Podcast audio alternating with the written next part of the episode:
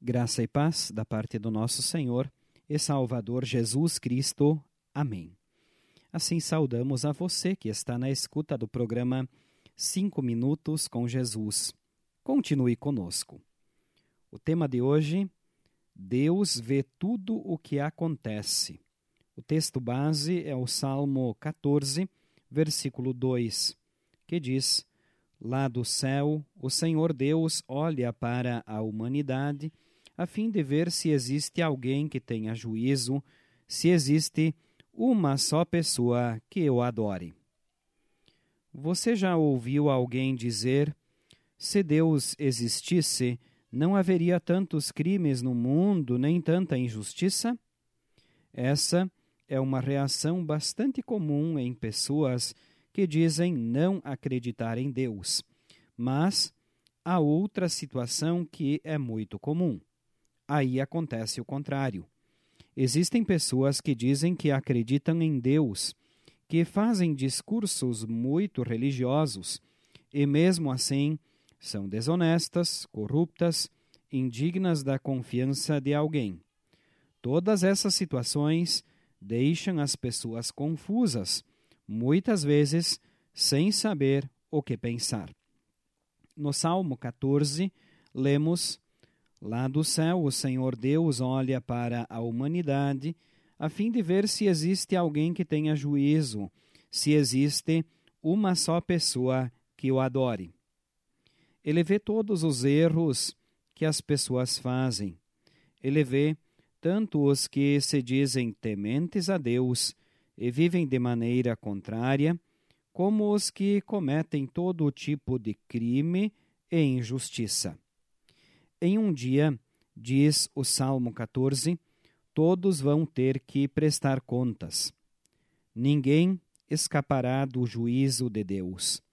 Os maus serão condenados e os que creram em Jesus, que morreu pelos nossos pecados, serão protegidos e terão a vida eterna.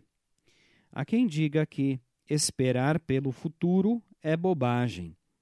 A Bíblia não diz isso. Ela diz que quem confia em Deus espera por um futuro melhor e Deus irá honrar essa pessoa que assim confiou. Esperar pelo futuro é viver uma vida responsável aqui na terra.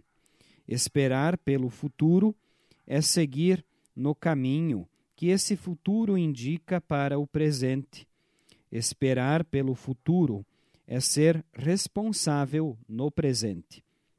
Por isso, o melhor que temos a fazer é confiar em Deus e continuar andando em seus caminhos. Deus nos anima a seguirmos esse caminho, pois é o melhor que temos para fazer, e Ele não abandona os que assim vivem. Há muitos exemplos na história da humanidade que indicam isso. E você pode experimentar isso em sua própria vida. Que Deus ajude você a alcançar isso. Agora, convido você a que ore comigo. Bondoso Deus e Pai, as dúvidas por vezes também tomam conta do meu coração, mas eu confio em tuas palavras e promessas. Mantém-me na fé e dá-me a alegria de saber que quem confia em ti tem a vida eterna. Por amor de Jesus Cristo. Amém. Estamos chegando ao final do nosso programa de hoje. Nós, da Igreja Evangélica Luterana do Brasil, agradecemos a você pela audiência. Desejamos um bom e abençoado final de semana e estendemos o convite para que você nos acompanhe novamente na próxima segunda-feira.